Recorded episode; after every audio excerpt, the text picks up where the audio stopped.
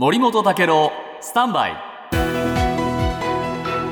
長官読み比べです、はい。今日読売新聞の一面にですね、えー闇バイト対策強化へという記事がありました、でこれね閣僚会議をお月内にも開くという話なんですが、まあ、この闇バイトに絡む強盗事件が相次ぎましたよね、で政府は月内にも全閣僚が参加する。犯罪対策閣僚会議を開いて省庁横断で闇バイト対策を強化する方針を決めたと、こういう記事です。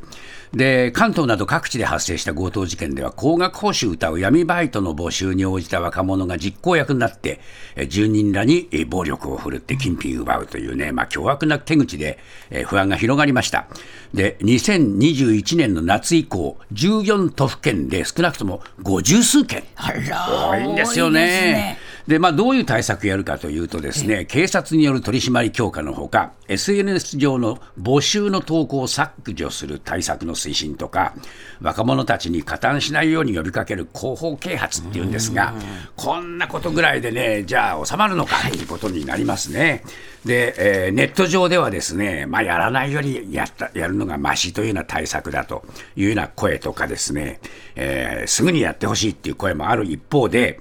まあ、やっぱりこの一番効果的なのは、詐欺、窃盗、強盗の刑罰、引き上げるのが一番効果的なのではないかという声とかですね、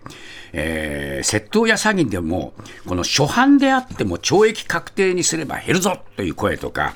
闇バイト対策ったって、闇バイトの基準もわからないだろうだ、こその辺どうなってんだと、きれい事ばかり言うなっていう声もあるし、えー、机上の空論だっていう批判も結構出てるんですね。で、中にはですね、SNS が開放的すぎると、えー防ぐにはセキュリティ、犯罪につながった SNS をなくしてしまえという声も具体的に出てきてるんで、やはりこうした視点もですね、えー視野に入れて、具体的なものをやってほしいと思いますね。